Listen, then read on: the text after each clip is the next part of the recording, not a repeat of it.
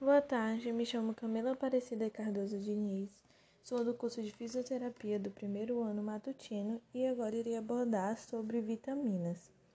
As vitaminas são substâncias orgânicas que o corpo necessita em pequenas quantidades. São essenciais para a manutenção de um sistema imunológico saudável, para o bom funcionamento do metabolismo e para o crescimento. Quando são ingeridas em quantidades insuficientes, isso acaba causando uma carência vitamínica, e isso pode trazer sérios riscos para a saúde, como problemas de visão, musculares ou neurológicos. As vitaminas podem ser classificadas em dois grupos, hidrossolúveis e lipossolúveis. Os hidrossolúveis, como assim já diz o nome, são solúveis à água. Eles são armazenados em pouca quantidade, por isso é necessário ingeri-los diariamente. As principais vitaminas desse grupo são do complexo B, que está inclusa a tiamina, riboflavina, niacina, ácido pantotênico, pirodoxina, biotina, ácido fólico e a cobalamina, que ficam responsáveis pela produção de energia, antioxidante, formação de DNA, síntese de DNA e RNA. Essas são algumas de suas funções. Podem ser encontrados em carne de porco, ovos, café, cereais fortificados, amendoim, levedura nutricional, entre outros alimentos. A carência dessa vitamina pode causar anorexia, lesões no lábios, fadiga, falta de ar e anemia. Ainda nesse grupo do hidrossolúveis está inclusa a vitamina C, também conhecida como ácido ascórbico. Está relacionada com a manutenção dos capilares, formação do colágeno, produção de hemácia, formação de ossos e dentes e absorção do ferro. Ela é encontrada em frutas cítricas, como limão e laranja, e também em alimentos como brócolis, tomate, couve. As consequências da deficiência dessa vitamina podem causar sangramento nas mucosas e quedas dos dentes.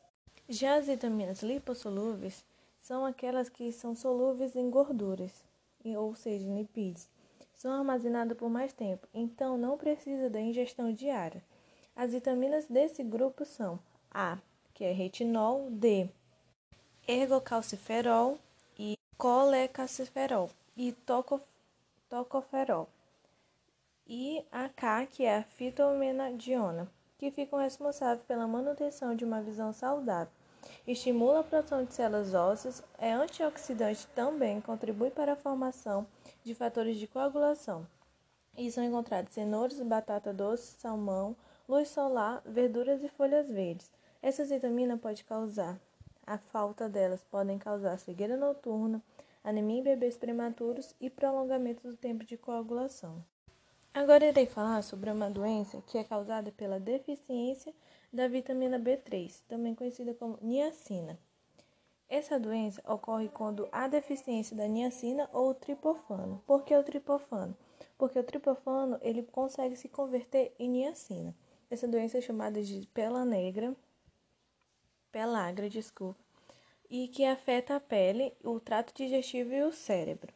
Além de ela ser causada pela falta dessa é, vitamina B3, pode ser também causada por alcoolismo, diarreia, cirrose e quando há um, um longo prazo, um longo período é, se tomando o remédio antibiótico isoniazida. Normalmente, as pessoas com a pelagra desenvolvem uma erupção vermelha escura e simétrica, de aspectos semelhantes às queimaduras produzidas pelo sol, e que piora quando se expõe à luz solar.